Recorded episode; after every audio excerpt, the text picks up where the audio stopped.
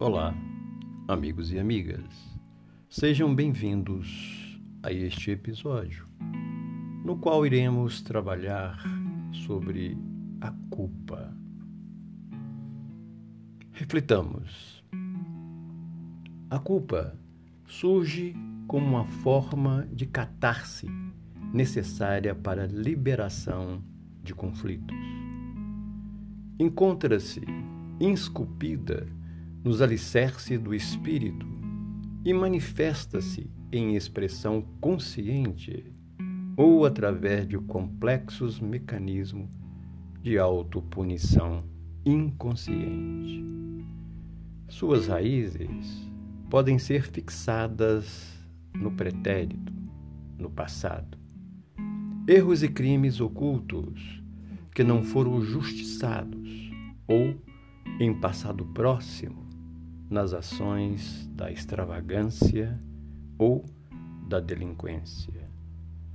Geradora de graves distúrbios, a culpa deve ser liberada, a fim de que os seus danos desapareçam.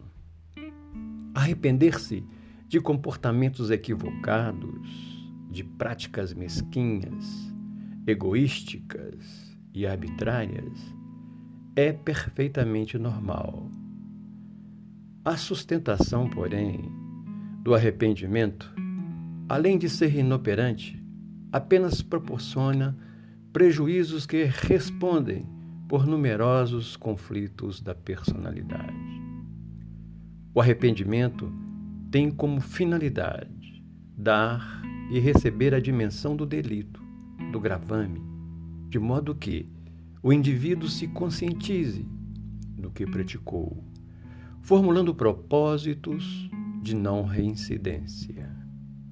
A permanência na sua análise, a discussão íntima em torno do que deveria ou não ter feito naquela ocasião, transforma-se em cravo perturbador fincado no painel da consciência.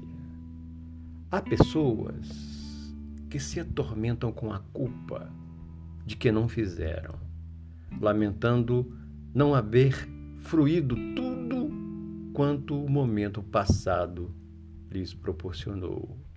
Outras amarguram-se pela utilização indevida ou pelo seu uso inadequado da oportunidade. Todas, no entanto, prosseguindo em ação negativa. Seja o que for que fizeste ou deixastes de fazer, a recordação em culpa daquele instante, de maneira alguma, te ajudará. Não poderá apagar o erro, lamentando, por mais te demores nessa atitude, tampouco experimentarás recompensa, reter-te na lembrança do que poderia ter feito e deixastes de realizar. A aparente compensação que experimentes, enquanto assim permaneça, é neurótica, pois que voltarás às mesmas reminiscências que se transformarão em cáustico mental no futuro. Tudo quanto em vista para anular o passado, removê-lo ou deixá-lo à margem será inútil. O que está feito ou aquilo que ficou para realizar constitui experiências para futuras condutas. Águas passadas não movem moinho, afirma o ditado popular com sabedoria. A lembrança negativa ou as lembranças negativas entorpecem o entusiasmo para ações edificantes, únicas portadoras de esperança para a liberação da culpa. Há pequenas culpas que se resultam da educação deficiente, neurótica do lar, igualmente perturbadoras, mas de pequena monta. A existência terrena é toda uma oportunidade para o enriquecimento contínuo. Cada instante é ensejo de inovação, propiciadora de crescimento, de conhecimento, de conquista. Saber utilizá-lo é desafio para a criatura que anela por novas realizações. Desse modo, quem se detém nas sombrias paisagens da culpa ainda não descobriu a consciência da própria responsabilidade perante a vida, negando-se a bênção da libertação. De alguma forma, quem cultiva culpa não deseja, não deseja libertar-se em tal postura, comprazendo-se irresponsavelmente. Sai da forma do arrependimento e age de maneira correta, edificante, reabilitando-te do erro através de ações novas que representam o teu atual estado de alma. Detém a onda de efeitos perniciosos com a diluição deles nas novas fronteiras do bem. A soma das ruas das, das tuas ações positivas quitará o débito moral que contraíste perante a divina consciência.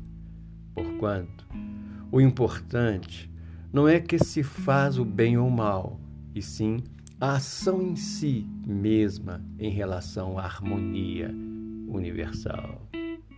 Allan Kardec, interessado na questão, interrogou os embaixadores espirituais e recebeu deles a segura resposta conforme o número 835 de O Livro dos Espíritos, onde ele pergunta: Será a liberdade de consciência uma consequência da de pensar?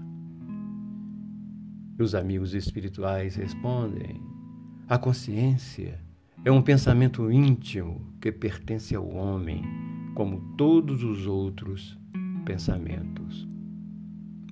Como consequência, a culpa deve ser superada mediante ações positivas, reabilitadoras, que, que irão resultar ou resultarão dos pensamentos íntimos enobrecedores.